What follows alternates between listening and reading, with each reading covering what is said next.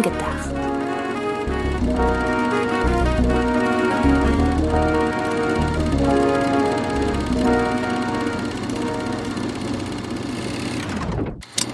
Hallo, liebe Zuhörerinnen und Zuhörer, zu einer neuen Ausgabe von Film gedacht. Film gedacht, so wie nachgedacht, nur mit Film. Antje, was ist der letzte Podcast, den du dir angehört hast? Der letzte Podcast, den ich mir angehört habe, war ein Lauf-Podcast und zwar der Lauf-Podcast des Stern. Die haben einen Lauf-Pod, äh, die haben einen Podcast mit dem Schwerpunkt Laufen rausgebracht. Das Lustige ist, wenn du schon so fragst, am Anfang fand ich den sogar ganz interessant, aber irgendwann habe ich dann begriffen, dass die wissenschaftlich aus einem komplett rückständigen äh, auf einem komplett rückständigen Stand sind, weshalb sehr viele Infos, die die so droppen und der Podcast ist halt aktuell, also ist halt die ältesten Folgen sind maximal, ich glaube, eineinhalb Jahre alt. Und alle und viele Sachen, die sie so sagen, sind wissenschaftlich auf einem total veralteten Stand, was mich immer sehr, sehr aufregt, wenn ich das höre. Ich ähm, habe aber irgendwie so einen morbiden Spaß daran gefunden, mir das anzuhören und mir dann innerlich äh, mit den mit der Hand von Schädel zu hauen und zu denken, ey, äh, Ihr könnt noch so oft betonen, dass die eine davon die Wissenschaftsjournalistin des Stern ist. Wenn sie alle zehn Minuten eine falsche Information sagt, dann sollte man sich vielleicht Gedanken machen, ob man sie aus, äh, ob man sie weiterhin als Wissenschaftsjournalistin des Stern arbeiten lässt. Aber wie gesagt, irgendwie es hat mittlerweile fast so ein bisschen was von, ich frage anhand dieses Podcasts mein eigenes Wissen ab, wie früher in der Schule, wenn man einen Test bekommen hat, äh, einen Text bekommen hat und die Aufgabe war, notiere alle Fehlinformationen und unterstreich die. Deshalb, äh, unter diesen Umständen höre ich diesen Podcast. Das ist aber auch tatsächlich das Zynischste, was ich in meinem ganzen Leben mache. Denn ansonsten, ja, das ist so ein kleiner Ausflug in meine Art, Podcasts zu hören. Ja, das war, äh, glaube ich, das härteste und kritischste, was du in diesem Podcast auch je gesagt hast. Ja, aber ich bin interessanterweise, ich habe mir mal Reviews durchgelesen, ich bin nicht die Einzige. Ich okay. möchte mich jetzt also nicht über alle darüber erheben und sagen, ich habe mehr Ahnung als ihr, aber ich bin glücklicherweise nicht die Einzige. Also das gibt mir so ein bisschen recht. Deshalb bin ich auch sehr selbstbewusst zu sagen, dass dieser Podcast inhaltlich mittlerweile zum Großteil Schrott ist. Okay. Hörst du den Laufen-Podcast beim Laufen? Mm, ja, mal so, mal so. Heute nicht. Heute war das letzte, was ich gehört habe, tatsächlich ein Drei-Fragezeichen-Hörspiel. Aber das ist ja kein Podcast. Ja. Und deins? Also nur um, du hattest jetzt wahrscheinlich, also jeder da draußen hätte jetzt wahrscheinlich gehofft, ich sag dir, welchen Film-Podcast ich als letztes gehört habe. Ich höre keine Film-Podcasts. Tut mir leid. Aber du, vielleicht. Das will aber manche Leute enttäuschen.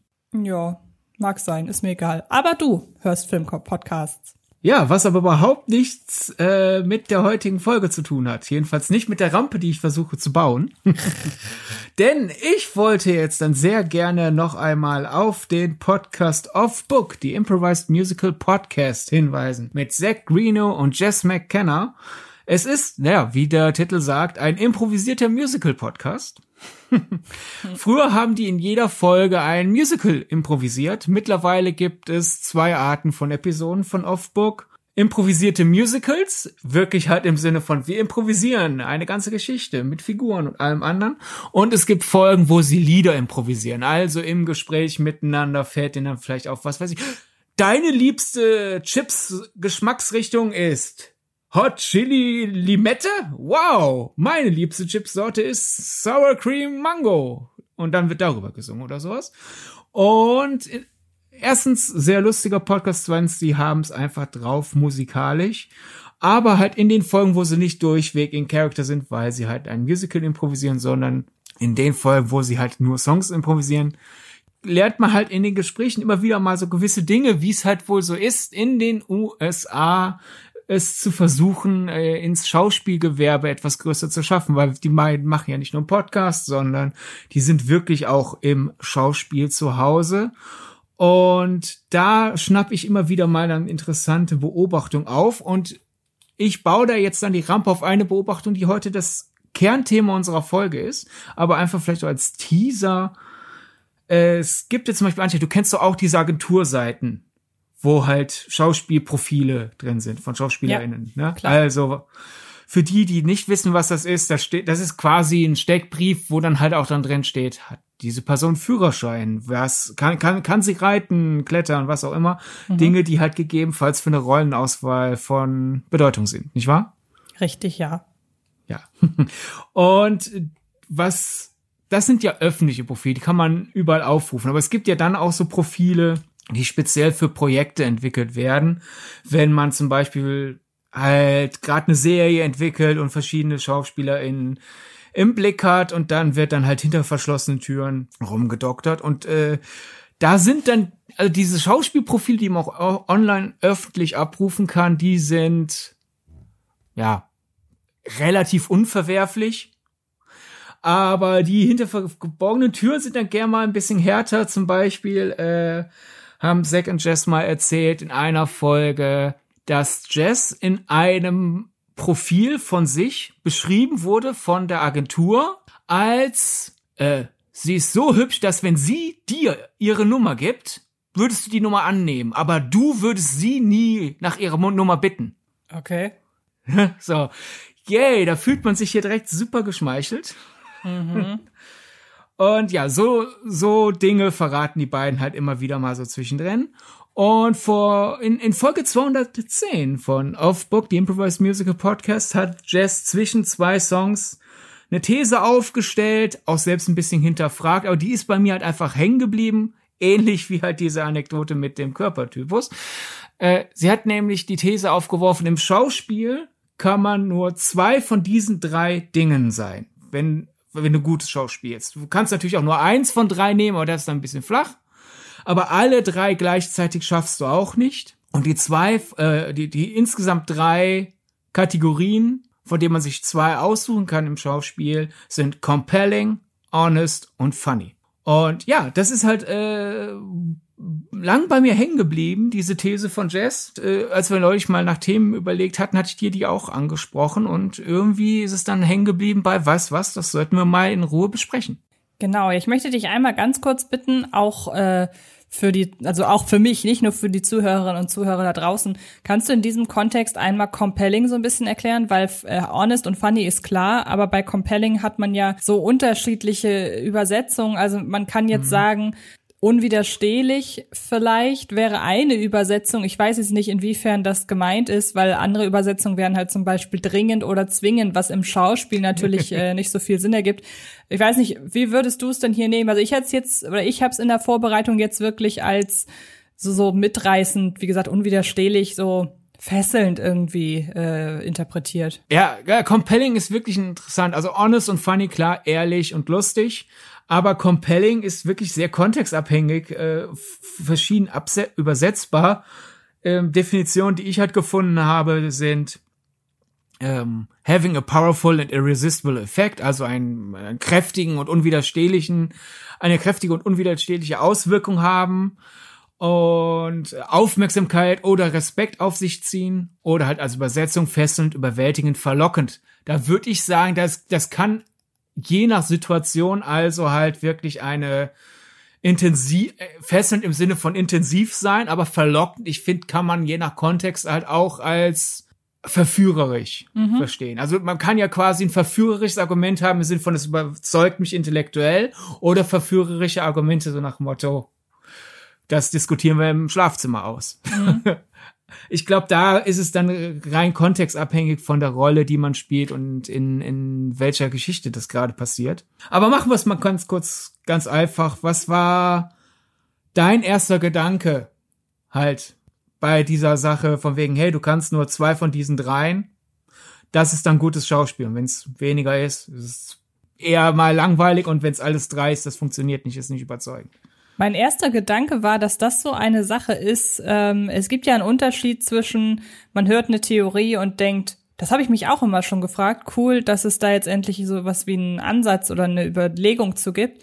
Und dann gibt's ja diese Sachen und da gehört diese Theorie zu. Da habe ich mir noch nie im Leben früher Gedanken drüber gemacht. ähm, aber das ist ja auch super, weil in dem Moment, wo du das eben in Erwähnung oder, oder erwähnt hattest und wir das in Erwägung gezogen haben für einen Podcast, habe ich halt was du wahrscheinlich auch gemacht hast, mir anhand von verschiedenen Filmfiguren ähm, und dem entsprechenden Spiel der dazugehörigen Darstellerinnen und Darsteller halt äh, ja irgendwie versucht zu erkennen, ob das stimmt oder eben nicht. Und fand es sehr, sehr schwierig, die einzelnen Arten der Darstellung auf die drei auf diese drei Attribute runterzubrechen, weil ich glaube, da gehört ein bisschen mehr zu, als einer Figur die entsprechenden Charakterzüge anzudichten. Und ich habe selber gemerkt, dass es bei mir immer so ein bisschen äh, verschoben ist. Dieses, ist die Figur so oder ist das Spiel so? Und mhm. ich habe so ein bisschen die Sorge, dass das eventuell in meiner Vorbereitung auch so ein bisschen verschwommen ist.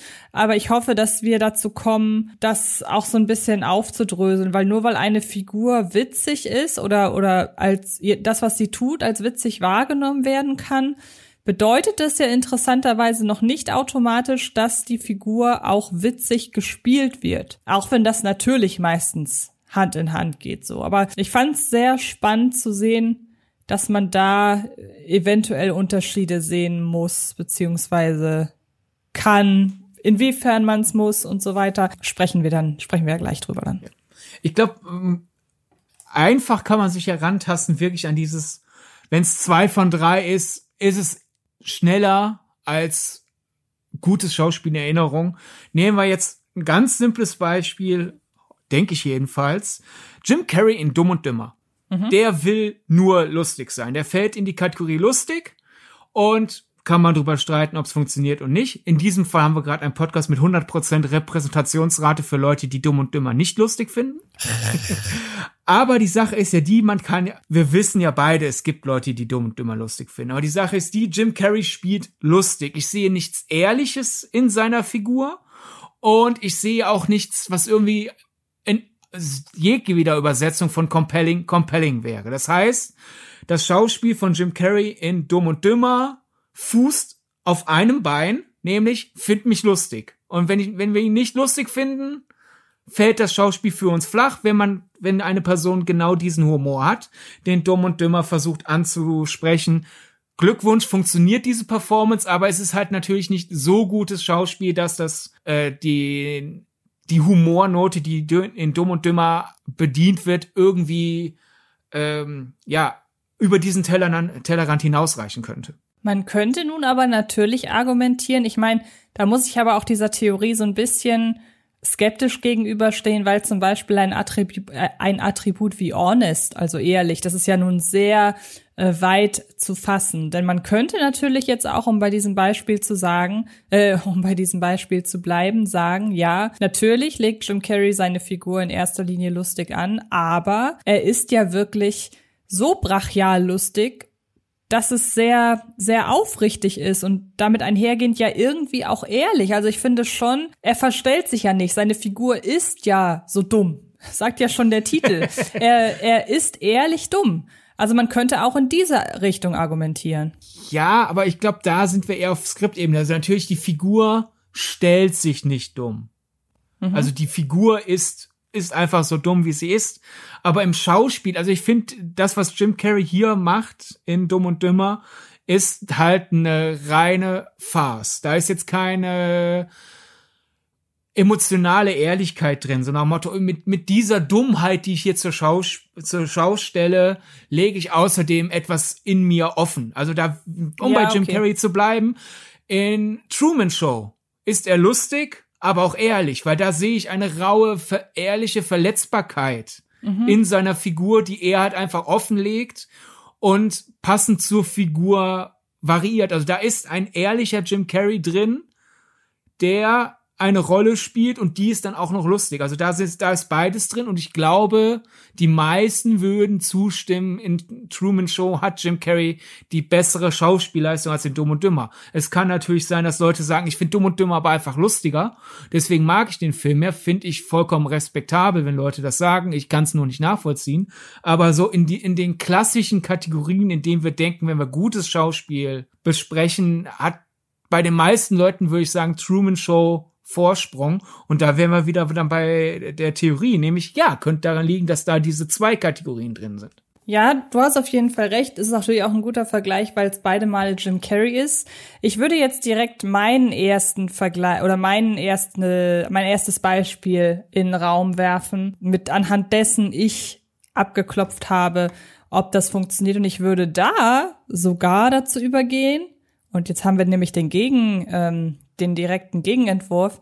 Ich würde fast behaupten, dieser Schauspieler zusammen mit dieser Rolle erfüllt sogar alle drei. Hm. Und zwar Kevin Spacey und American Beauty. Denn wir haben natürlich in vielen Momenten ein komisches Spiel. Ich nehme mal die Szene raus, in der er ähm, zum Beispiel an dem Drive-In-Schalter beim Burgerladen ist äh, oder da sitzt und dann seine Frau ähm, mit ihrer Affäre sieht und die Art und Weise, wie suffisant und wirklich für sich grinsend und den beiden überlegen, den da die ja, die, die diesen Burger rausgibt und sie halt komplett auflaufen lässt. Oder auch, wenn er, wenn er zu, wenn, wenn er da seinen, seinen Chef irgendwie erpresst, das macht er ja auch nicht mit einer Ernsthaftigkeit, sondern wirklich mit einer, wie gesagt, wie, mit einer Suffisanz. Und ich finde, mhm. dass Suffisanz in Richtung Komik geht. Ähm, dann ist er natürlich wahnsinnig ehrlich. Der Film handelt davon,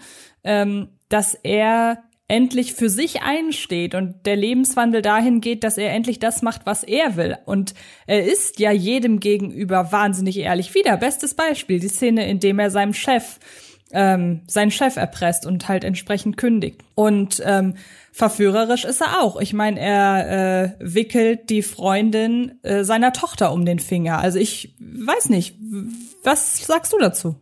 Ich hätte wirklich das compelling in Frage gestellt. Man, äh, das ist wirklich ein Problem, dass das halt im Englischen so ein Begriff ist ja, und wir können den je nach Kontext siebenmal verschieden übersetzen.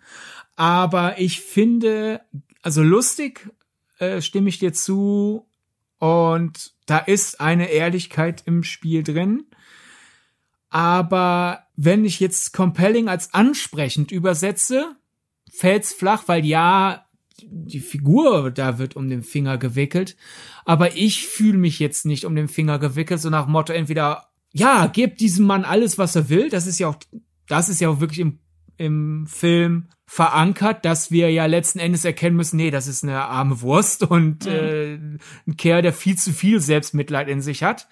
Also da, das ist jetzt nicht meine Interpretation, die vielleicht durch die Jahre Abstand zu American Beauty jetzt irgendwie auf Kevin Spacey projiziert wird. Mhm. Also äh, überzeugend im Sinne von, ja, ich, ich wäre gern wie du, nein. Überzeugend im Sinne von, ich gebe dir in allem recht, nein äh, und fesselnd im Sinne von, also wenn wir compelling als fesselnd übersetzen, ist jetzt nicht so, als wäre ich bei Kevin Spacey in American Beauty gebannt vom Bildschirm sitze und denke, was macht er als nächstes, was macht er als nächstes, sondern mhm.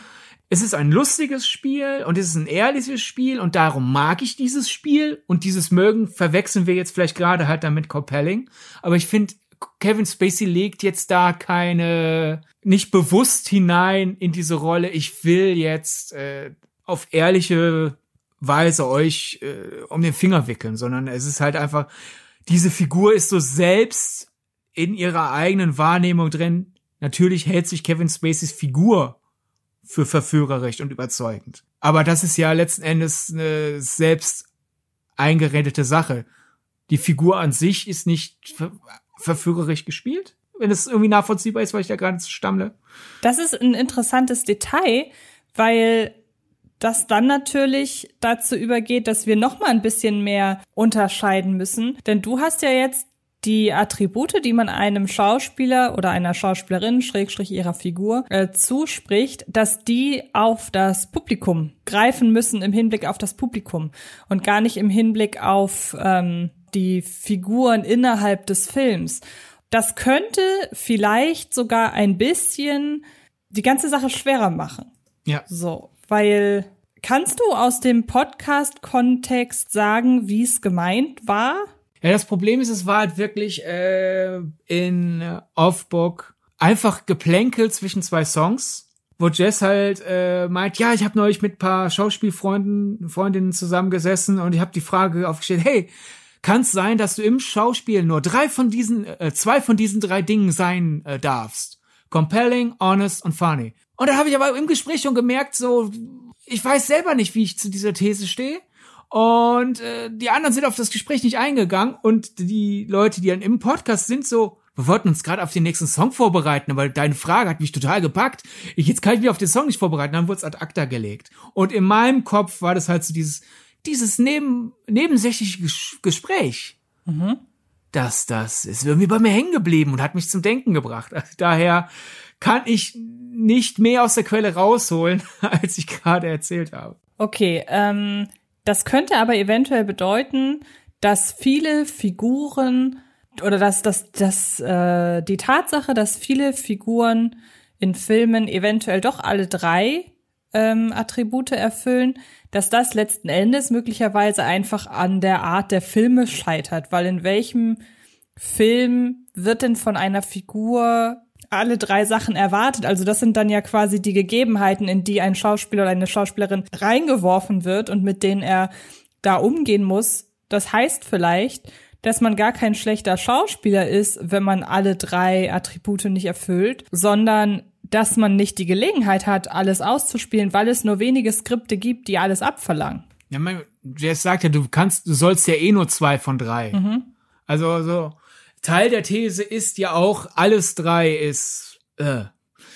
Und klar, ich meine, allein halt, äh, wenn es alles drei ist, hat, ist es dann halt irgendwann wischiwaschi. So nach Motto, ja, was, was bist du denn überhaupt? Also so, so weiß ich, allein halt je nach Sitten, je nach Zusammenstellung kann ja durch ein ich spiele das außerdem noch lustig. Also was weiß ich, sagen wir mal, ich bin ich spiele jetzt etwas ehrliches, verletzliches und das halt wirklich auf sehr überzeugend, weil so nach Motto quasi, ich bin gerade wirklich auf den Knien, so schlecht geht es mir. Wenn ich das dann auch noch lustig spiele, äh, ist das ja auf einmal verlogen. Dann kann ich ja nicht mehr ehrlich sein. Verstehst du? Ja, nee, das verstehe ich. Darf ich dir noch ein Beispiel nennen, bei dem ich obwohl wir jetzt schon länger dr drüber gesprochen haben, immer noch davon ausgehen würde, dass er alle drei Attribute erfüllt. Ja, gerne. Wir sind ja dazu da, diese These abzuklopfen, ja, ob die funktioniert. Also darfst genau. du sie gerne in Frage stellen. Genau. Und zwar ist das die Figur von Steve Carell in Crazy Stupid Love. Hm.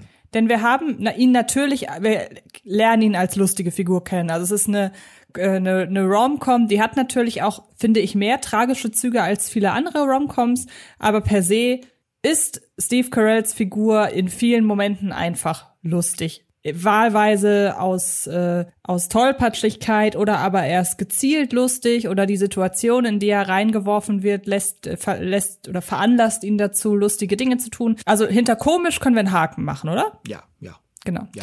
Dann ist er ja wirklich ehrlich in seiner Darstellung, denn er ist in diesem Fall der Gehörnte, seine Frau hat ihn äh, hat ihn betrogen und fortan gibt er sich aufrichtig Mühe, ähm, ein besserer Mensch zu werden. Jetzt kann man natürlich darüber streiten, ob die Tatsache, dass er versucht, sich zu verändern, dem ehrlich vielleicht so ein bisschen dazwischen grätscht, weil man ja, ja sagen könnte, ja ehrlich sich zu verändern, also da würde wollte ich, ich gerade sagen, also er ist ja schon sich selber gegenüber ist er ja ehrlich. Und mir fällt jetzt spontan kein Moment ein, in dem er oder in dem seine Figur irgendwie gezielt andere äh, intrigiert gegenüber anderen. Also ich würde auch sagen, hier er ist ehrlich. Selbst wenn er ja gegen andere intrigieren würden, wenn das Spiel ehrlich ist, also halt nach Motto Jim, äh, äh, Quatsch, Steve Carell fühlt, wie sehr seine Figur gerade jemanden hintergehen will. Ist das ja auch ein mhm. ehrliches Spiel, selbst wenn er die Figur dazu lügen muss. Genau. Und dritter Punkt ist halt unser äh, sehr weich formuliertes Compelling. Ja. Und da muss man ja sagen, im Laufe der Handlung, in der wir Steve Carell folgen, fängt er ja nicht nur an, vereinzelte Frauen im, in, einer, in einer Bar um den Finger zu wickeln, wobei wir ja schon gesagt haben, das ist eigentlich eher zweitrangig, aber er holt die Zuschauerinnen und Zuschauer ja doch sehr in seinen Bann. Wir sind total interessiert an seinem Wandel und ich kann mir auch vorstellen, dass gerade, weiß ich nicht, dass, dass es Zuschauerinnen und Zuschauer da draußen gibt, die sich halt wirklich im Laufe des Films auch ein Stück weit in Steve Carell verlieben, weil seine Figur so angelegt ist, dass wir einfach mit ihm das Ganze erleben wollen und wir sind durch ihn und das, was er macht, gefesselt an den Fernseher oder an, an den Bildschirm oder an, an, an die Leinwand, weshalb Compelling hier ja eigentlich auch greifen müsste. Mhm. Und das wären dann alle drei. Schwierig, ja. Ja. Ja ich meine, die Sache ist ja die, die, die, die These ist ja im Schauspiel sogar. Das heißt ja nicht zwingend im Laufe eines Stückes, im Laufe eines ganzen Films kannst du nur zwei von drei. Und jetzt, wenn wir dann auf die einzelnen Szenen gehen würden, ist dann wahrscheinlich dann die Sache, es gibt Sequenzen, wo er ehrlich und lustig ist oder wo er ansprechend und ehrlich ist, aber du kann, er kann nicht in den einzelnen Sequenzen alles drei gleichzeitig sein, aber dafür mhm. müssten wir jetzt dann einen ganzen Podcast über den Film machen. Ja. um das einzeln abzuklopfen. Also das, das könnte vielleicht der Rettungsanker für Jess These sein. Mhm. Sie haben die Rechnung ohne Steve Carell gemacht. Ja, das dann auch noch. Ansonsten ist natürlich, es gibt vier Phasen in Crazy Stupid Love, da ist es ein Witz, wie er Leute abschleppt. Mhm. Also wenn wir dann compelling als um den Finger wickeln in die Richtung, ansprechend im Sinne von von einer etwas, sagen wir, ein fleischliches Ansprechen. Ja, wobei man könnte, wobei man ja. könnte bei diesem compelling ja immer, also da würde man ja dann fast sagen, dass da, das hätte im Grunde je, fast jede Figur irgendwie geschenkt äh, oder dieses Attribut würde man jeder, ich sag heute sehr, sehr oft Attribut, das tut mir leid, aber das ist irgendwie das einzige Wort, das hier passt. ähm, das, das könnte man dann irgendwie jedem, jedem zuschreiben, denn wenn ich einen Film gucke und ich mit einer Figur mitfieber, dann hat sie mich ja auf eine gewisse Art und Weise ja. um den Finger gewickelt. Also ich meine, selbst Leute, die sagen, hey, ich, ähm, ich, ich guck gerne dumm und dümmer und ähm, ich guck das so oft, weil vielleicht, ähm, weil mich ja die Figuren mitreißen und ich ja gerne mit den Figuren zusammen bin. Deshalb compelling, wenn ich einen Film schaue, der mich, der mich reizt und ähm, bei dem ich gerne äh, in, in, in der Gegenwart oder oder in dessen Figuren ich gerne in der Gegenwart bin jeweils, dann haben sie ja compelling eigentlich automatisch im Sack. Ja, da, da ist wahrscheinlich jetzt dann die, die, die Trennschärfe vielleicht zwischen Spiel und Wirkung.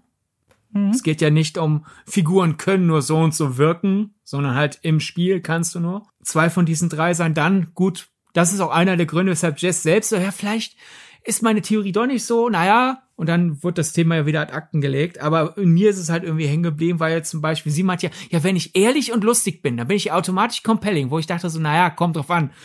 Weil wenn jemand ehrlich und lustig ist, dann ist das entweder kann das jemand sein, der halt dann wird ein bisschen Lästermaul, nach Motto hier, haha, ich mache einen Witz über, ganz ehrlich über irgendetwas, was an dir nicht stimmt. Dadurch ist diese Person nicht ansprechend, weil halt die Fresse, du unhöfliche Sau. Mhm. Oder jemand ist ehrlich und ist ehrlich und lustig und macht die ganze Zeit dann Witze über seine eigenen Schattenseiten, seine eigene Makel. Und das es heißt zwar mal, ja, lustige Menschen sind so attraktiv, ja, aber wenn sie zu lange zu lustig über sich selbst sind, dann wird da doch wieder eine, eine Barriere aufgebaut. Und um auf meinen Crazy Stupid Love Gedanken gerade zurückzukommen, es gibt ja zwei Arten von Sequenzen, wie Steve Carell in Crazy Stupid Love attraktiv wirkt. Es gibt ja einmal die Szene, zum Beispiel diese ganze Marisa Tomei Passage. Da sollen wir es ja eher lustig finden, so dann ach, hoch, wie kommt der denn jetzt auf einmal auf, äh, auf eine äh, Frau, die so steil auf den geht? Aber man muss ja sagen, sie, sie spielt es ihm ja nicht vor. Also es ist natürlich die Tatsache, dass es, da resultiert der Humor aus der Überraschung und auch aus dem Überrumpeltsein von Steve ja. Carells Figur. Aber es ist ja trotzdem ehrlich. Also die steht ja wirklich auf ihn, warum auch immer. Ja, ja, aber wir fragen, wir, wir, aber du sagst ja, also da ist ja quasi, es ist ehrlich und lustig, weil ich mhm. kann Steve Carell glauben, wie überrumpelt er davon ist. Mhm.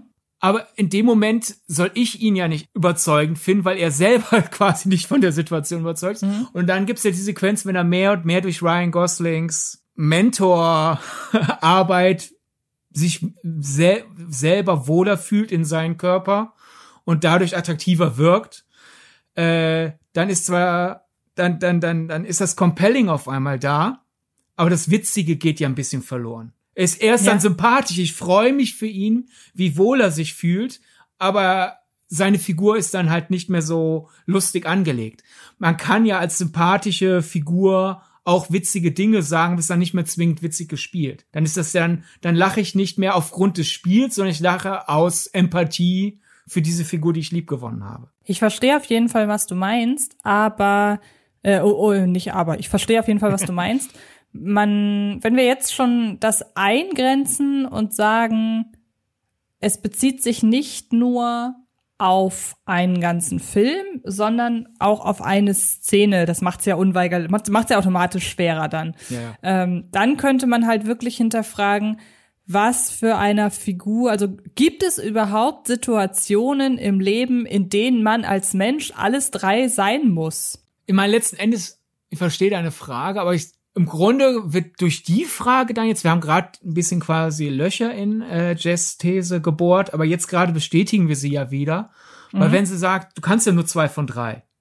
So nach Motto, wenn du alles drei versuchst, ist es un unglaubwürdig. Ja, wir wollten sie ja, wir ja. haben uns ja nicht zur Aufgabe gesetzt, die unbedingt auszuhebeln. Wir wollten ja Pros ja, nee. und Kontras abwiegen. Eben, deswegen, ich sag, äh, ich habe gerade quasi nichts anderes äh, versucht, äh, äh, dir in den Mund zu legen. Okay. Ich habe quasi nur anmoderiert. Wir haben gerade Löcher gebohrt und gerade legen wir aber Fundament wieder mhm. für diese These. Denn ja, wenn jemand ansprechend, lustig, ehrlich ist, so, hä, das ist halt so die eierlegende Wollmilchsau, gibt es nicht. Also kannst du es nicht spielen, weil du wirkst dann verkrampft und du, ich glaub dir die Figur nicht, weil du bist gerade keine Figur, du bist gerade der Versuch, eine Figur zu werden, sozusagen. Also das Einzige, wo man das vielleicht, wo man einfach generell diese drei Adjektive nebeneinander glaubhaft präsentieren könnte, beziehungsweise ja in einem zusammen, könnte ich mir vorstellen, dass es beim Flirten ist. Wenn man da wirklich versucht, also jetzt nicht auf irgendeine Rolle, nicht auf irgendeine Figur, nicht auf irgendeinen äh, Darstellerin oder Darsteller gemünzt, sondern einfach jetzt im wahren Leben. Wenn ich mir da eben vorstelle, eine Person flirtet eine andere Figur an, dann geschieht das ja häufig auch über Humor, dann muss es ja automatisch verführerisch sein oder man gibt sich Mühe, dass das, was man gerade macht, in irgendeiner Form beim anderen ankommt.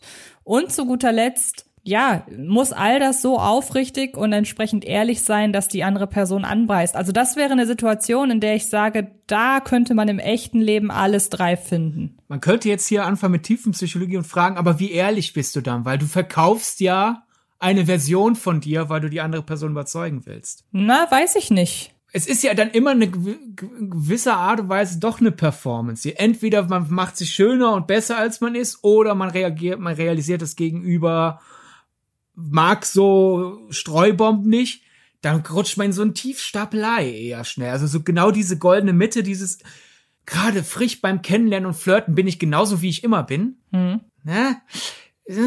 Bezweifle ich. Also das, man redet ja nicht umsonst von der Flitterphase. Ne?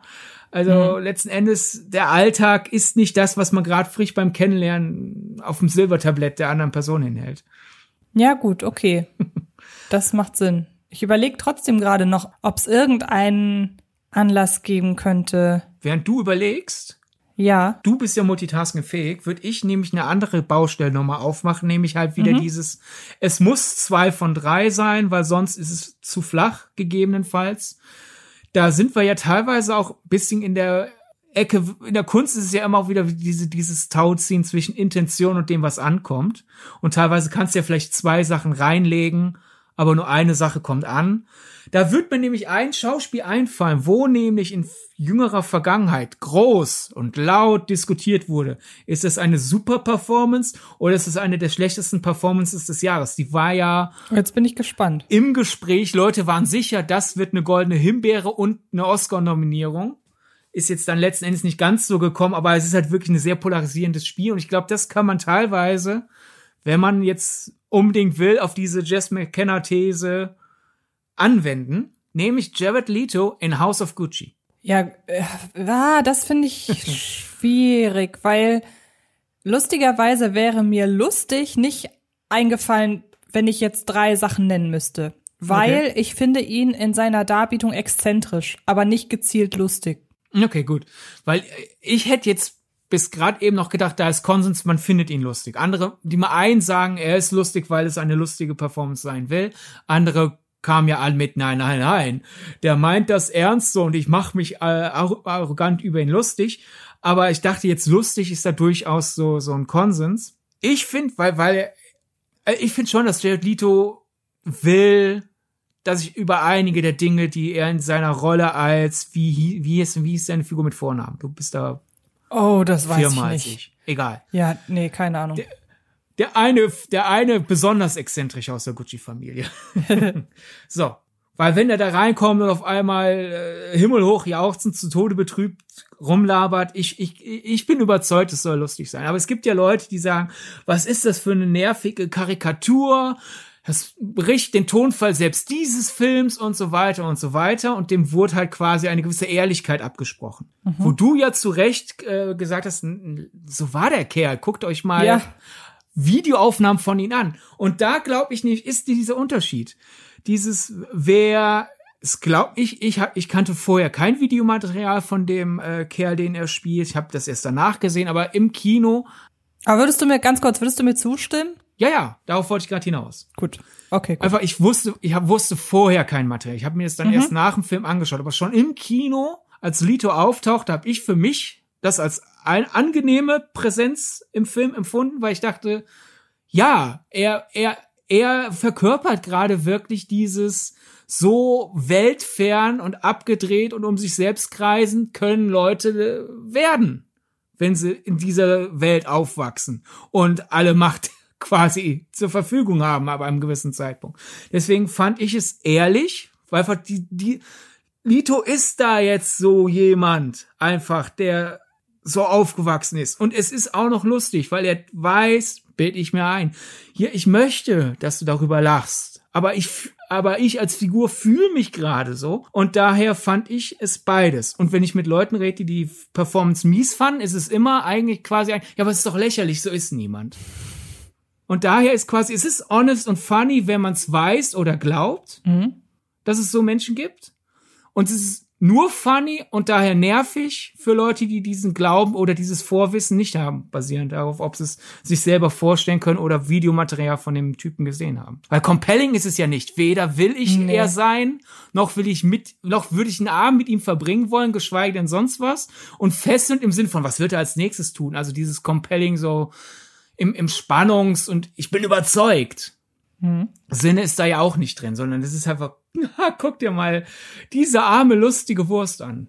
Ja, du hast auf jeden Fall recht. Jetzt würde mich interessieren, was du sagst, was du glaubst am leichtesten und was am schwersten zu erreichen ist. Also ich habe dem ja schon vorgegriffen und würde fast sagen, ist ja auch Auslegungssache, aber ich würde fast sagen, compelling ist zumindest im Hinblick auf den Zuschauer am leichtesten zu erreichen, weil compelling, ähm, na, wobei, da greife ich schon einer gewissen Folge vorweg, die wir im Oktober geplant haben, wo wir darüber sprechen wollen, weshalb äh, Komödie und Horror sich so ähnlich sind. Aber man muss ja sagen, ähm, ich würde fast sagen, compelling ist das subjektivste Empfinden in diesem, in diesem Konstrukt. Also ehrlich, klar, ist, kann man relativ leicht sagen, ist das gespielt oder nicht an einer Person, äh, auch wenn man es vielleicht nicht sofort erkennt, aber da gibt es zwei Sachen. Entweder man ist ehrlich oder man ist unehrlich. Und äh, dann hat man natürlich noch komisch, findet man etwas komisch oder nicht, ja, da wird dann die Lücke zwischen komisch und äh, compelling sehr, sehr eng. Aber ich glaube, dass man ja auf unterschiedliche Reize irgendwie anspricht, beziehungsweise dass man ja unterschiedliche Sachen reizvoll findet. Und ähm, während man bei einer Figur sagen kann, entweder ich finde sie lustig oder ich finde sie nicht lustig, aus den und den Gründen, könnte man bei einer Figur ganz viele verschiedene Ursachen dafür finden oder viel mehr Ursachen dafür finden, weshalb sie bei einem Interesse weckt, während ich bei Funny lediglich auf den Humor gucken kann und entweder sagt er mir zu oder nicht. Ich würde sagen, alles drei ist sehr subjektiv. Das, das, deswegen ist es ja immer so, so schwer, sich mit allen auf einen gemeinsamen Nenner zu einigen, weil äh, Humor sehr subjektiv ist. Ehrlich spielen, du kannst es noch so ehrlich spielen, es muss ja letzten Endes auch ehrlich wahrgenommen werden und da sieht man ja auch einfach auch basierend auf unterschiedlicher Lebensumstände, was Leute für glaubwürdig halten, was nicht. Mhm. Es fängt bei sowas Simplen an, wie ich glaube, dass es so jemanden wie Jared Leto in House of Gucci gibt, bis hin zu, was weiß ich, zu sämtlichen Milieustudien. Du kannst, kannst irgendeinen Film nehmen, der, der ein bestimmte Erfahrung einer Demografie nimmt und dann nimmst du fünf Leute aus dieser Demografie und sagen, ja, so war das damals, oder andere wieder und sagen, nee, so war das nicht. Mhm. Und compelling im Sinne von, gut, wenn man es halt übersetzt als ansprechend, ist vielleicht die Messlatte gegebenenfalls zu niedrig, wenn wir jetzt verstehen, ein ansprechendes Spiel ist ein Spiel, wo ich nicht umschalten will. Ja. wenn wir das schon ein bisschen höher machen, halt wirklich mit so, einer mit so einer gewissen Fesselung da rein, dann ist das ja auch schon eine Kunst, die erreicht werden muss. Also allein halt zum Beispiel, du kannst es ehrlich spielen, aber wenn es bei mir nicht glaubwürdig ankommt, bleibt's halt als, ja, ich glaube, da ist schon was Ehrliches drin, aber egal. Aber wenn du es so gut spielst, dass es dadurch fesselnd wird, dann hast du ja schon compelling und honest drin. Und dann ist es ja gutes Schauspiel geworden. Du kannst dann aber nicht auch noch, was weiß ich, zum Beispiel in einem Drama, sehr fesselnd, ehrlich spielen und das dann noch lustig spielen, weil dann bist du ja auf einmal, spielst du ja eher eine Scary Movie Figur in einem Drama. So, ich mache mich darüber lustig, wie ernst mir das alles ist. Ja, da hast du recht. Ich würde fast sagen, was wir, wenn wir jetzt weitermachen würden, würde es einfach nur darauf hinauslaufen, dass wir noch weitere Figuren irgendwie auf diese Theorie abklappen. Hast du noch irgendeine, die du äh, sehr, also die, die du hier noch haben möchtest? Ja, ich, ich, ich find's, wenn wir jetzt hier über Schauspiel reden und dann sind in der Letterbox-Liste Dumm und Dümmer, Truman Show, American Beauty, Crazy Stupid Love und House of Gucci, fühle ich mich schon irgendwie eher dreckig. Also ich finde, da muss, da muss schon irgendwas noch rein. Ähm, ich finde, dass wir uns deshalb äh, da keine Sorgen machen brauchen, weil es so eine schöne, äh, weil es so eine schöne Bandbreite ist. Aber ich verstehe auf jeden Fall, was du meinst. Um nochmal zu belegen, dass, dass man vielleicht auch teilweise nicht alles drei sein kann. Mhm. Und vielleicht schaffen wir es auch spoilerfrei zu diskutieren. Man eigentlich kennt, ist es mittlerweile ein Klassiker, aber es gibt ja immer noch Leute, die halt frisch erst ihre Liebe zum Film erkennen. Brad Pitt in Fight Club. Mhm. Ich finde, er spielt es lustig sowohl, dass äh, Tyler Durden sich selber lustig findet, als auch ich darf über ihn schmunzeln. Und er ist schon sehr fesselnd. Der ist wirklich sehr bewusst in seinem Auftreten. Und nicht nur die Figur schafft es sehr viele Leute, um den Finger zu wickeln. Wir wissen ja, dass auch in Realität Brad Pitts Performance Leute wirklich so, wow, ja, geblendet hat. Aber da ist mhm. ja null Ehrlichkeit drin. Also Tyler nee, Durden ist ja wirklich auch als Spiel eine verlogene Karikatur. Und dadurch ist es sehr gut. Also Brad Pitt schneidet da komplett alles Ehrliche aus seiner Performance raus. Und damit sehen wir auch, compelling und funny muss ja nicht automatisch eine Comedy-Figur sein. Ne? Mhm. Weil Fight Club ist eine Thriller-Satire oder sowas. Aber also, genre-technisch äh, komplexer Film. Aber Schauspiel, würde ich sagen, Brad Pitt ist in dem Film compelling und funny. Ja, lustigerweise wäre auch da gar nicht funny sofort meine erste meine erste Eingebung gewesen, sondern ich wäre wirklich mehr über den Compelling-Aspekt gegangen und hätte das, was du hier als funny beschreibst, eher als, äh, ja, dann vielleicht wirklich im wahrsten Sinne des Wortes unwiderstehlich gesehen, weil es gibt so wenig Momente, in dem ich, also er ist, er ist so, er ist so charmant einfach. Ja. Das finde ich ist er, aber ich finde ihn eigentlich nicht wirklich lustig. Er kriegt mich über seinen Charme, aber nicht über seinen Witz. Aber wir sind schon einig, dass er nicht ehrlich ist. Gerade dadurch ist, ne? Das dadurch ist es eine sehr schmierige Figur. Und daher ist es nur im ersten Moment vielleicht charmant, aber letzten Endes hier, äh, man muss ja eigentlich nur eine Sekunde über Fight Club nachdenken, was halt ja. halt ein paar Jahre lang einige Leute nicht getan haben, realisiert man schon, der ist nicht charmant, der ist, uh. Nee, nee, also da ja. gebe ich dir auf jeden Fall recht, ja. Oder als, als komplettes äh, Gegenteil, um auch zu zeigen, wo ich finde, nur weil ich mit einer Figur lache, muss sie nicht automatisch lustig gespielt sein. Mhm. Ich habe mir jetzt zum Beispiel rausgeschrieben als Beispiel für compelling und honest, also überzeugend und ehrlich oder unwiderstehlich und ehrlich, äh, fesselnd und ehrlich, wie auch immer.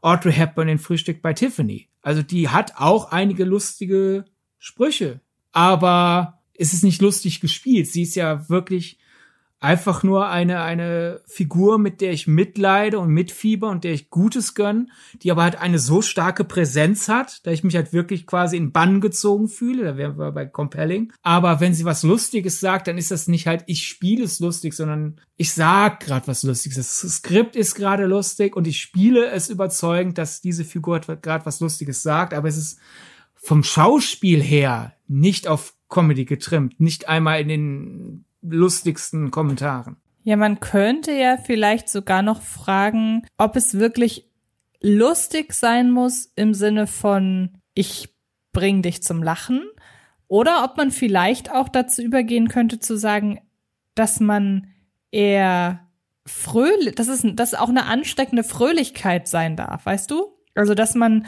ähm, mit einer Figur lacht, aber nicht, weil sie explizit Witze macht, sondern weil sie von ihrer ganzen Art her einfach, einfach fröhlich ist. So. Ja, das wäre dann Ehrlichkeit. Wenn eine Figur ehrlich, also wenn ich sehr ehrlich eine fröhliche Person spiele, Mhm. dann kann ich ja mit dieser Figur mitlachen, gegebenenfalls, wenn ich die halt auch noch so sympathisch finde, dass ich halt wirklich quasi, ach, ich fühle mich mit dir befreundet da auf der Leinwand, dann lache ich auch mit, aber dadurch ist es ja nicht zwingend lustig gespielt.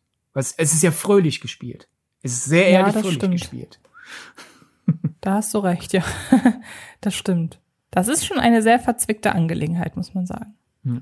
Ich erlaube dir gerne noch weitere Dinge hier in den Raum zu werfen. Äh, okay. Ähm, hast du ein Beispiel gefunden für ehrlich und lustig? Weil da, das ist ja, glaube ich, dann so ein bisschen die Frage, was ja ich vorhin in, in, in, in kritisiert habe, nach dem Motto, kann man ehrlich und lustig spielen, ohne dass es halt entweder ein Lästermaul wird und daher nicht compelling wird oder halt äh, sich selbst die ganze Zeit. Und Jess hingegen hat ja in, in, in, im Podcast nochmal, ja, wenn ich lustig und ehrlich spiele, dann bin ich doch automatisch ansprechend. Ähm, Ja, das, genau, das hätte ich ja jetzt lustigerweise auch gesagt. Also das geht ja in meine Argumentation Ja. so ein bisschen. hättest du denn da noch ein Beispiel? Außer Naja, Steve ich Carell. hätte ja, also ich glaube, dass man da wieder dann zurückgehen kann zu, ähm, zu, zu, zu Steve Carell in Crazy Stupid Love. Ähm, und ich meine, man kann ja auch um ihn herum gucken. Also die, ich weiß nicht, ob jetzt vielleicht ähm, äh, Julianne Moore, ich sag mal so, sie, ihre Figur fußt ja eigentlich auf etwas Unehrlichem, denn sie betrügt ja. Aber das ist ja nicht automatisch dann auch ihr Spiel. Also sie hat diese eine Situation, in der sie ihren Partner betrogen hat. Und dann ist alles, was sie tut, ja eigentlich doch von einer gewissen Ehrlichkeit geprägt. Ähm, genauso ist es bei Ryan Gosling ähm, oder auch bei Emma Stone, beziehungsweise am ehesten würde ich noch sagen, Emma Stone kann man da so ein bisschen rausziehen, weil sie, weil sie sich ja schon teilweise so ein bisschen mit Absicht so ein bisschen schwerer sie macht ja so ein bisschen ein, auf sie ist schwer zu kriegen, obwohl man schon weiß, sie steht eigentlich auf ihn. Wenn man böse sein wollen würde, könnte man sagen, dass das unehrlich ist von ihr, beziehungsweise Nee, ich würde fast sagen, das ist, das kann man in eine, in eine unehrliche äh, Richtung. Aber du rutschst jetzt gerade auch wieder vom Spiel auf das Handeln der Figuren, ne? Ja, aber das ist ja, das ist ja, ich finde es deshalb so schwer, weil wie willst du denn, wie willst du unehrliches Spiel? Woran willst du das festmachen? Ist unehrliches Spiel dann halt schlechtes Spiel, weil du es nicht glaubst? Nee, weil, weil wenn es ja fesselnd ist, äh, es kann ja immer noch fesselnd sein, ne? Also zumindest laut der Theorie. Ich muss mal in meinen eigenen Notizen schauen, ob ich ein Spiel finde, wo ich keine ehrlich. Ja, das sind dann tendenziell bei mir eher Figuren, wo halt keine keine äh, wahre Emotion drin ist. Aber es kann ja dennoch funktionieren. Also ich habe mir zum Beispiel rausgeschrieben als compelling und funny, also überzeugend und lustig oder fesselnd und lustig, bla bla bla bla bla. Äh, Julie Andrews in Mary Poppins. Denn mit Ausnahme da, wo sie kurz Abschied nimmt, ganz alleine und dann mit ihrem äh, Regenschirm darüber spricht, wie schwer es ist, Abschied zu nehmen, ist Mary Poppins eine sehr lustige und wirklich sehr überzeugende Persönlichkeit. Ich schaue ihr gern zu, wie sie Dinge tut. Und äh, wenn sie kurz mal eine ernste oder traurige Lektion von sich gibt, dann bin ich auch total in ihrem Bann gezogen. Aber in Mary Poppins, das ist halt so eine, eine Chiffre, so eine Person gibt es nicht. Da ist kein ehrliches Spiel in dem Sinne, als dass da keine, keine wahrhaftigen Emotionen drin sind, sondern Mar äh, Julie Andrews spielt Mary Poppins halt einfach als, so gesehen als Ding, ne? So, sie ist lustig und sie hat Ausstrahlung und sie, sie, sie wirkt, aber da ist, so gesehen in Mary Poppins ist nicht viel dahinter, so wie sie im Film gespielt wird. Und dennoch ist es ja eine großartige Performance. Das wäre ja dann im Grunde das weibliche Pendant zu äh, Jared Leto in House of Gucci, oder? Äh, Könnte Gut. man so sagen, oder? Ja, ist insofern ein schlechtes Beispiel, wobei bei der Jared Leto Sache ist ja umstritten, ob das jetzt ein gutes Spiel ist oder nicht. Bei Mary Poppins hingegen sind wir uns ja einig, würde ich mal sagen, so als Kulturgemeinschaft. Es gibt natürlich Leute, die Mary Poppins nicht mögen. Es gibt bei jedem Film Leute, die den Film nicht mögen. Aber so als Konsens ist ja eigentlich da, ist Jared Leto einige Kategorien unterm Ansehen von äh, Julie Andrews in Mary Poppins. Ja, ja. Oder, ne schon. oder nehmen wir Chris Hemsworth in Ghostbusters Answer the Call. Der ist sehr aufrichtig dumm. Ich finde ihn sehr überzeugend dumm. Also ich finde ihn sehr überzeugend, lustig, aber auch da in Kevin, das sind doch keine ehrlichen Gefühle. Also Nein, ich, auch, ich finde auch Chris Hemsworth spielt ihn ja als Karikatur. Da ist nichts Ehrliches ja. drin. Er ist einfach sehr fesselnd lustig, aber da ist keine ehrliche Dummheit drin. Und ist das dann so, dass Karik, also könnten wir uns darauf einigen, dass wir sagen, Karikaturen sind automatisch keine ehrlichen das ist automatisch kein ehrliches Spiel, weil nicht automatisch, sagen wir mal in vielen Fällen. Aber wenn wir jetzt so zum Beispiel in Richtung gehen, so Adam McKay Satiren, da würde ich sagen, Christian Bale als Dick Cheney ist eine Karikatur, aber da ist eine Ehrlichkeit drin. Christian Bale ist ist da ehrlich ein Widerling. Er ist mhm. ehrlich und lustig oder ist er ehrlich und fest? Ich glaube, da sind wir jetzt wieder im Bereich. Ist er nicht doch alles drei? Ja. Hm. Ich wollte dich, wollte dich nicht unterbrechen. Ich war nur gerade so, hab gerade so gesprudelt vor Begeisterung. Nein, ich, ich überlege, ich, ich bin ja selber am überlegen. es ist, es ist wirklich super schwer irgendwie. Na, zumindest könnte man sagen, dass wenn Figuren nicht darauf, ich glaube, darauf können wir uns zumindest einigen, dass ähm, wenn Figuren es nicht darauf anlegen, dass sie ja, dass, dass sie echte Abbilder eines Charakters sind, dass sie, also dass sie halt eben ja satirisch angelegt sind oder Karikat als Karikatur oder jedwede andere Art der übertreibenden äh, Charakterisierung, dass dann von ehrlich vermutlich eher wenig zu sprechen ist. Genau, je mehr das Distanz bewusst ins Spiel gelegt ist. Selbstredend Schauspiel ist natürlich immer eine gewisse Art von Verlogenheit. Die, sel die wenigsten Leute sind exakt da exakt das, was da auf der Leinwand passiert oder auf dem mhm. Bildschirm. Mhm.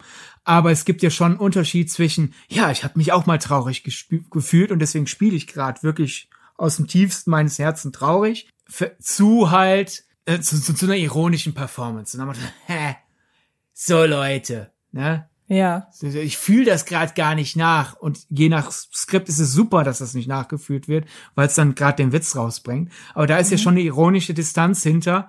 Das, das ist schon mal nicht ehrlich. Genauso wie am einfachsten ist es ja, funny rauszustreichen. Also Marlon Brando in der Pate ist fesselnd und ehrlich.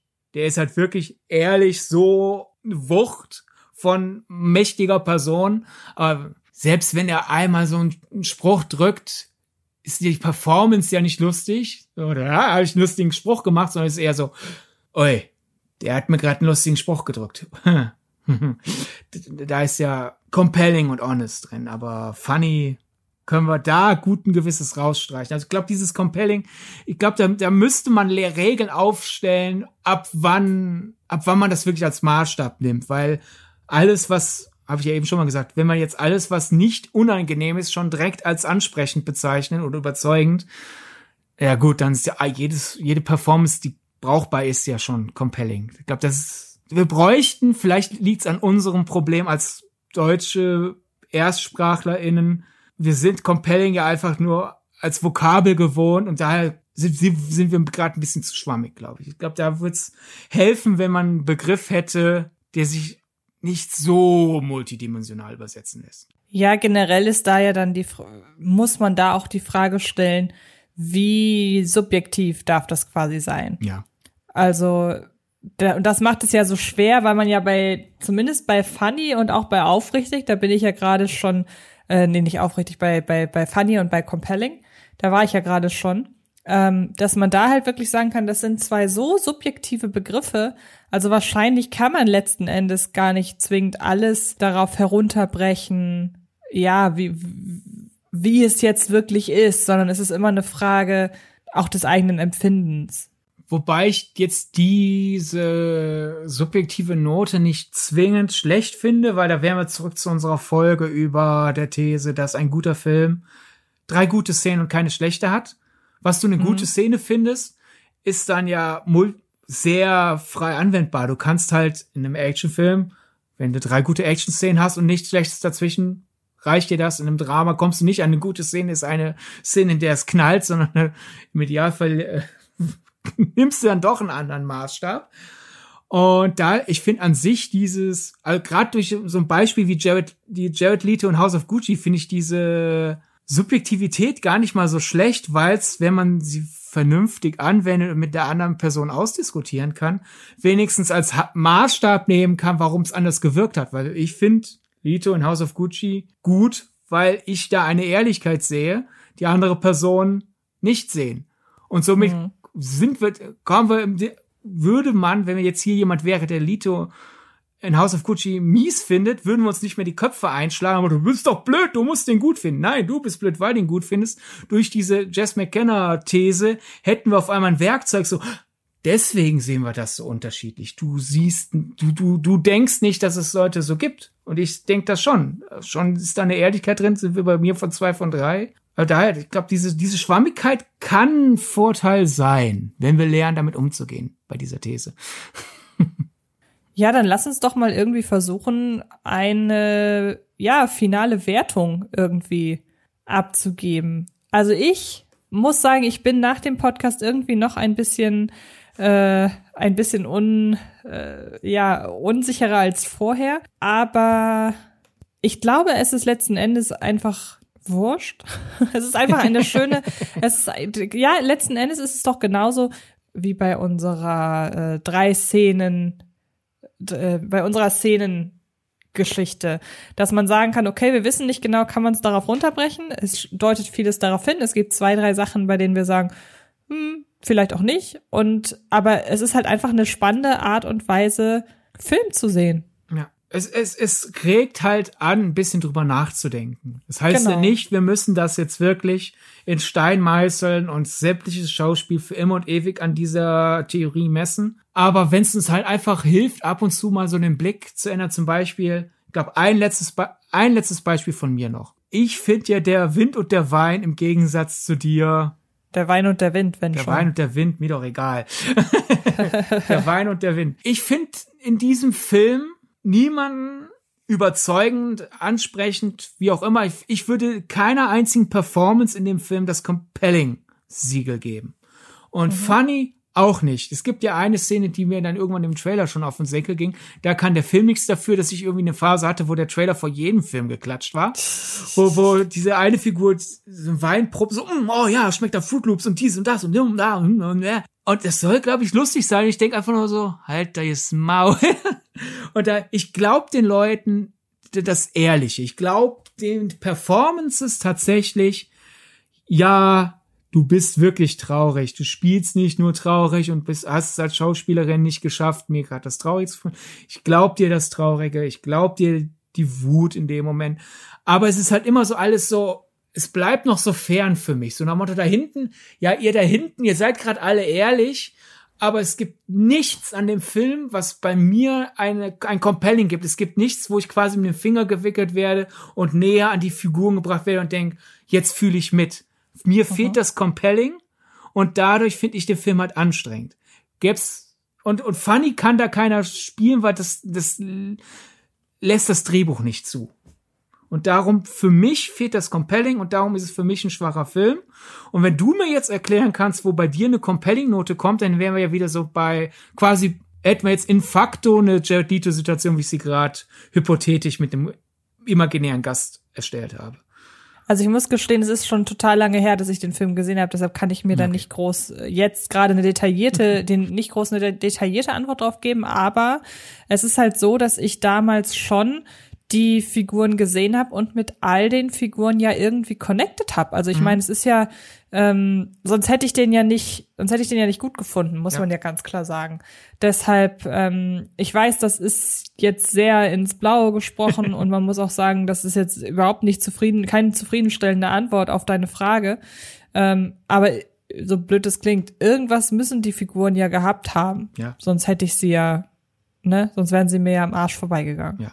Ich, wie es dann bei mir war. Aber ich glaube, allen zum Trotz, äh, ne, ich würde jetzt sagen, das ist nicht die beste Theorie, die es gibt zum Thema Schauspiel, aber sie hat uns schon vorangebracht, weil wie gesagt, mir hat es irgendwie noch ein Stück mehr geholfen mit der Wind und der Wein, der Wein und der Wind. Die Leute mit dem Weingut. ja.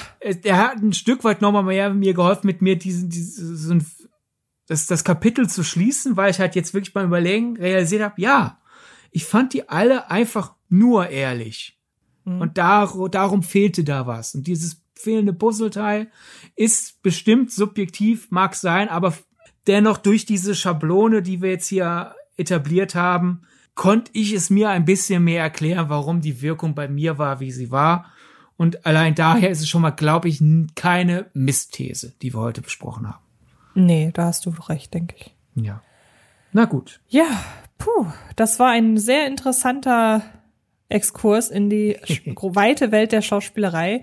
Ähm, nächste Woche wird es etwas weniger theoretisch. Du darfst gerne unsere Hausaufgabe aufgeben. Ja, für alle, die Netflix haben, würde ich empfehlen, schaut euch doch mal Buba an, wenn ihr das nicht schon getan habt. Das Prequel zur BTF-Serie How to Sell Drugs Online Fast. Mit Bjarne Mädel. Richtig, denn wir gehen einer Frage auf den Grund, die ähm, mich schon länger umtreibt, beziehungsweise ich habe schon länger das Gefühl, dass sie andere Leute umtreibt. Deshalb freue ich mich sehr, dass wir mal drüber sprechen, denn wir wollen gucken, warum ist es eigentlich so schwer, ein Prequel zu machen? Und diese Frage stelle ich mir im Grunde, seit ich vor einiger Zeit mal ein Video gemacht habe für Fred Carpet, in dem ich die besten Prequels gerankt habe und dann beim Ranken festgestellt habe, oh, gibt gar nicht so viele gute. Und äh, ja, deshalb widmen wir uns der ganzen Sache nächste Woche. Und ich bin sehr, sehr gespannt, was dabei rauskommt. Also hört dann gerne rein. Wir wissen an dieser Stelle selber noch nicht, zu welchem Schluss wir kommen. Bis dahin. Oh, Moment, Moment. Wir wollen uns natürlich sehr, sehr freuen, wenn ihr uns, äh, wenn ihr uns abonniert und uns vielleicht die ein oder andere Sternebewertung da lasst. Und ihr könnt natürlich, wir sind sehr gespannt, ob ihr Beispiele für Figuren und SchauspielerInnen habt, bei denen das was wir alles gerade versucht haben, so ein bisschen zu analysieren, eventuell dann doch zutrifft. Und schreibt uns das gerne über die Social Media Kanäle. Wir haben ja für Film gedacht selber bei Twitter und bei Instagram und bei Letterboxd jeweils Accounts. Da findet ihr uns auf jeden Fall genauso wie ihr mich bei Fred Carpet findet. Ähm, nein, nicht bei Fred Carpet, doch da auch, bei was mit Film zum Beispiel. Aber bei Twitter und Instagram findet ihr mich unter Antje Wessels, bei Letterboxd unter einfach Antje. Und du darfst dann auch jetzt gerne noch einmal kurz sagen, wo man dich findet findet. Auf Instagram als Sydney Sharing, auf Twitter als The Donnerboard. Und ja, am meisten bin ich, glaube ich, gespannt weniger auf einzelne Figurenbeispiele, weil ich glaube, das kann man ja theoretisch ewig durchspielen. Man könnte ja mhm. theoretisch jede Figur nehmen, die jemals in einem Film war. Äh, ich bin vor allem gespannt auf Feedback, wie er generell zu dieser Theorie steht und, und überhaupt zu Folgen, die solche Theorien behandeln, wie halt die Folge heute oder die Folge mit der ist ein guter Film, ein Film mit drei guten Szenen und keiner schlechten. Findet ihr sowas spannend? Wenn ja, super. Wenn nicht, schade. Aber dann wissen wir wenigstens, dass ihr es nicht spannend findet. Und ja. Alles klar. Prequel Time nächste Woche. Genau. Dann hören wir uns nächste Woche. Bis dann. Tschüss. Das war Filmgedacht. Ein Podcast von Fred Carpet. Mit freundlicher Unterstützung der völlig filmfanaten Köpfe von Anche Wessels und Sidney Schering. Filmgedacht kann Film gelauscht werden. Und zwar auf allen gängigen Podcast-Plattformen.